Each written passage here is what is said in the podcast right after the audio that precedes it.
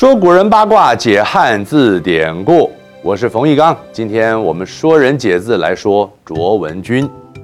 她是西汉的才女，不但貌美聪慧，而且精通音律，文采斐然，也是文学家司马相如的妻子。我只听过卓文萱，哎，谁？不要不要，虎高下高。这也是我想劝告你。卓文君的父亲卓王孙是四川土豪，家财万贯。卓文君十六岁出嫁，但是婚后不久，丈夫就去世了。父亲不忍她受苦，将她接回家里。卓文君追求者不断，许多富商名流来向她求婚，都看不上眼。和司马相如的相遇是在一场宴会上。卓王孙听闻司马相如的名声，设宴邀请。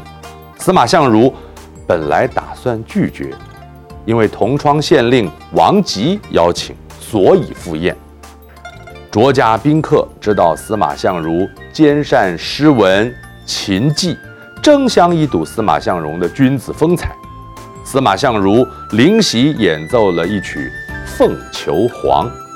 卓文君因为礼节规范不能露面，只能躲在屏风之后听曲。这一首《凤求凰》深深打动了卓文君，赢得了她的芳心。卓文君当天夜里就和司马相如私奔，逃到了成都。司马相如非常的穷，家居徒四壁立，家里除了四周墙壁，那真是什么也没有。家徒四壁就形容极为贫困，两个人为了过日子，只好做起卖酒的生意。卓文君掌柜卖酒，司马相如洗碗打杂，生活非常的清苦。卓王孙得知爱女的消息之后，深以为耻，在友人的劝谏之下，接济女儿女婿银两，也补送了嫁妆。使他们能够买下田地、住宅，过上富足生活。汉武帝即位，司马相如因为子虚赋受到了赏识，从此仕途顺遂，平步青云。同时却逐渐沉迷于逸乐，不但对卓文君疏远冷淡，还有意纳妾。卓文君对司马相如的无情无义，很是痛心。但还是保有理智，表达自己的不认同。他写下诀别书给司马相如，司马相如读了信，想起最初的夫妻恩情，诚心悔悟，和卓文君重修旧好，从此是绝口不提纳妾的事了。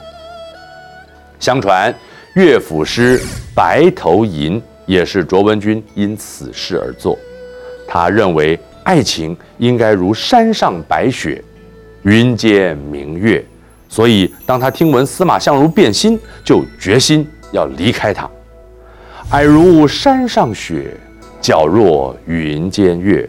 闻君有两意，故来相决绝。老师说他应该蛮有钱的，竟然有两亿耶！这两亿指的是钱呐、啊。那你知道台风天没有带多少钱不可以出门吗？多少钱？四千万。为什么？台风天没四千万，不要出门。我记住了。卓文君心中忧伤，当初不像其他的女子一样出嫁时哭泣，就是以为嫁的是一心待她的人，夫妻能够生活到老，彼此互相扶持，不相离弃。怎么知道到头来并不是如此？凄凄复凄凄，嫁娶。亦不提，愿得一心人，白头不相离。白头偕老就由此演变而来，形容夫妻恩爱到老，常用来祝贺新婚。卓文君和司马相如的故事也成为后世的文学题材。孤本元明杂剧收录了卓文君私奔相如，剧本第四折。写司马相如在创作出《子虚赋》之后，受到皇帝赏识，因此受聘入朝为官。他和卓文君前去京城的途中，借宿一名老妇的家里。